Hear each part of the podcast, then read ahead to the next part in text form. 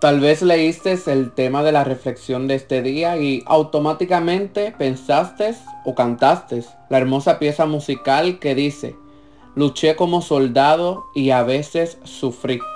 Y aunque la lucha he ganado, mi armadura he desgastado, vengo a ti. Una armadura desgastada muestra que ha sido utilizada. No podemos verlo como algo negativo.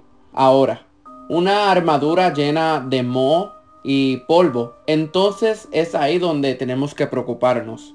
Lucha como luchó Eleazar, uno de los tres valientes de David, que luchó contra el pueblo filisteo y su espada quedó pegada en su mano. Esto lo podemos localizar en Segundas de Samuel capítulo 23 versículos 9 y 10. Lucha pero continúa esperando a Yahweh, a Dios, porque las escrituras dice en Isaías 40:31, pero los que confían a Jehová tendrán nuevas fuerzas, levantarán alas como las águilas, correrán y no se cansarán, caminarán y no se fatigarán. Aunque tu armadura esté desgastada, Yahweh, Dios, te dará las fuerzas para continuar luchando no solo en el lugar en que te encuentras ahora, sino que te moverá a diferentes lugares a conquistar naciones y reinos. Ha depositado un don especial en ti. Tienes corazón de guerrero y de guerrera. Mírate. ¿Pensaste que no lo ibas a poder lograr? Y tu armadura muestra cuán lejos has llegado. Tu armadura dice que mucho has soportado.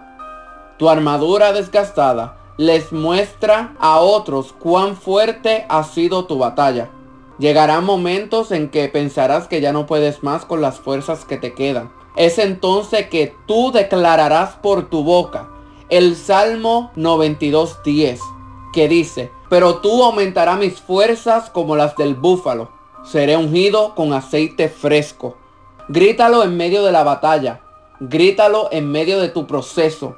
Grítalo en medio de cada prueba y cada ataque que pases y notarás que poco a poco comenzarás a sentir unas fuerzas sobrenaturales que te ayudarán a obtener la victoria y llegar a la meta. No te preocupes, tu armadura no estará desgastada todo el tiempo. Llegará el momento en que nuestro Rey de Reyes pondrá en ti una nueva armadura para que continúes luchando. Gracias por sintonizar el podcast Voz de Dios en el Desierto en el día de hoy. Le habla Brian Beníquez y deseo que nuestro Adón, que nuestro Señor, te cura de manera muy especial. Que Yahweh Rafa, que nuestro sanador, imparta salud y fortaleza a todo aquel que la necesita. Esto ha sido todo por el día de hoy. Yahweh los bendiga.